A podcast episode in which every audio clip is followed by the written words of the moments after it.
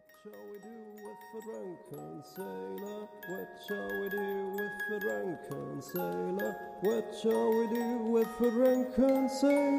Early in the morning. Cheers. Holy moly, wo soll ich gerade anfangen? Zu erzählen gibt es mehr als genug.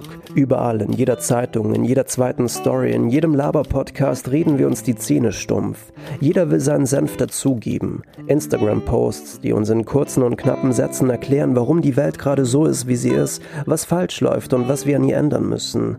Die Wahrheit und die Lüge verschmelzen zu einem Sumpf voller Überzeugungen. Natürlich schlummert die Wahrheit irgendwo da draußen, aber sie ist um einiges komplexer, als dass sie in kurzen Sätzen auf Social Media zu posten ausreichen würde.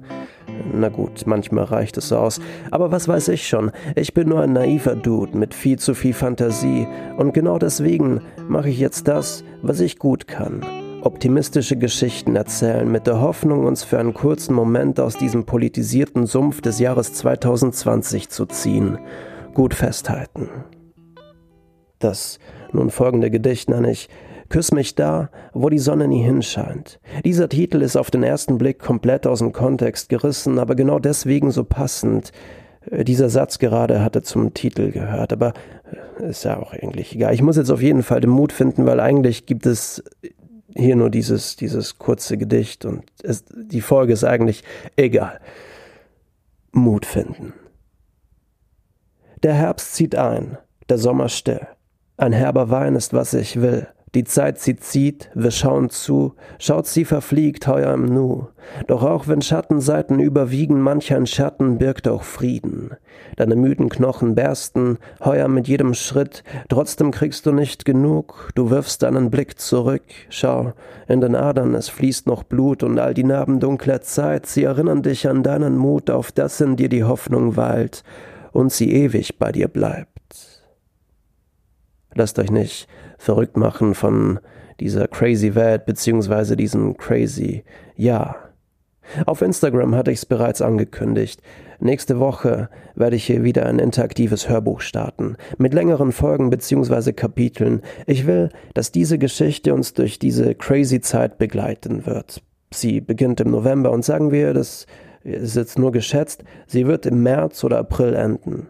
Der Frühling beginnt, er weckt uns wieder zum Leben, die Sonne steht wieder hoch am Himmel, der schon seit Jahrzehnten nicht mehr so blau war. Wir freuen uns auf den Sommer, auf das Meer, Musik und gute Drinks. Von was die Geschichte handeln wird, steht noch nicht ganz fest. Ich habe paar Ideen, aber dazu werde ich im Verlauf der nächsten Woche nochmal auf Instagram was dazu sagen. Und an alle, die gerade es hergefunden haben und nicht wissen, was ich mit interaktivem Hörbuch meine, ich hatte das schon mal ausprobiert. Eine Woche nach der Veröffentlichung der Folgen bzw. des Kapitels gibt es immer auf Instagram ein Voting auf Merlin in Berlin, at Merlin-in-Berlin. Das hatte damals eigentlich ziemlich gut funktioniert und es ist auch eine richtig äh, coole Story dabei rausgekommen.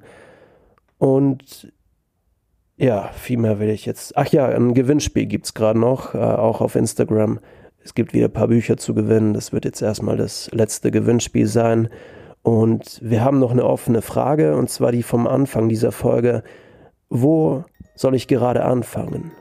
Vielleicht war die richtige Frage, wo soll ich gerade aufhören?